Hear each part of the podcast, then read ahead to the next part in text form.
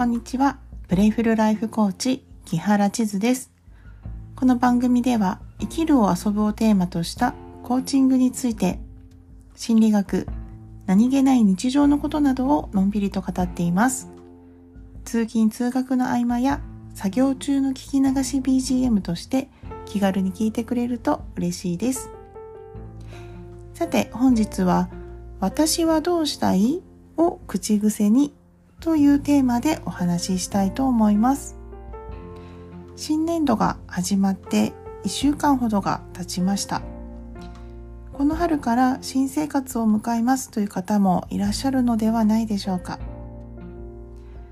新しい世界に進むとなぜか体調を崩したり、思いのほか疲れたりと少し辛い思いをされている方もいらっしゃるんじゃないかなと思います。特に繊細さんと言われる HSP の方などは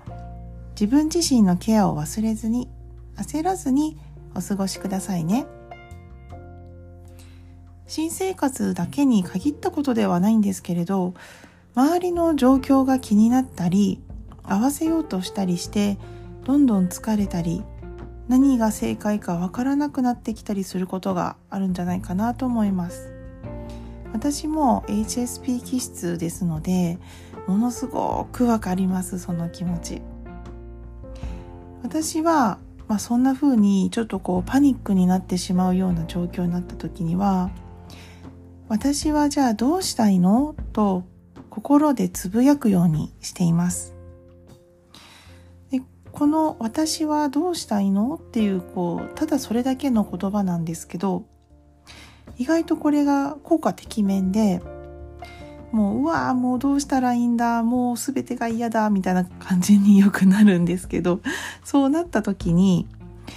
じゃあ、えっと、私はどうしたいんだっけ？っていうふうにこう心の中でつぶやいたらまあ例えばですけどもいろんな仕事がわーっと押し寄せるとかいろんな人の感情を一瞬バーっとたくさん受け取っちゃうみたいなことが起きるとしますね。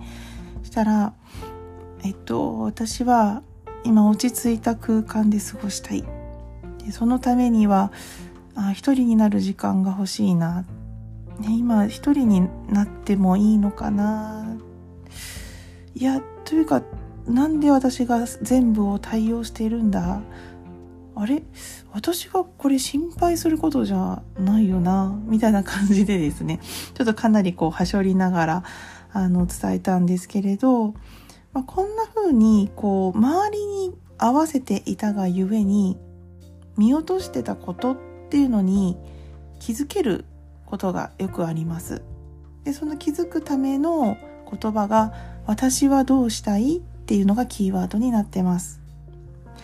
まあ、こういったこう現象ですね。見落としてたっていうのに気づく。その見落とすっていうのを、えーと、専門用語でスコトーマっていうふうに言います。スコトーマっていうのは、まあ、視覚において発生する盲点ですね。今のこう見えてる視界のちょっとこう端の方とかがあの見えなくなったりする部分があるんですけれどそこが盲点って言います。でそれがあの心理的にも同じように盲点っていうものが発生するんですね。なので心理的盲点というふうに日本語では言うんですけれどもこのスコトーマ、えー、人間誰しも起きうることなんですね。周りのリズムに巻き込まれたり、まあ、相手の価値観とかを中心にですね話が進んでいくときにその心理的な盲点スコトーマが自分に関する可能性や判断を鈍らせてしまうことがあります。なので周りに視点を向けるのではなく自分自身に視点を向けてみる、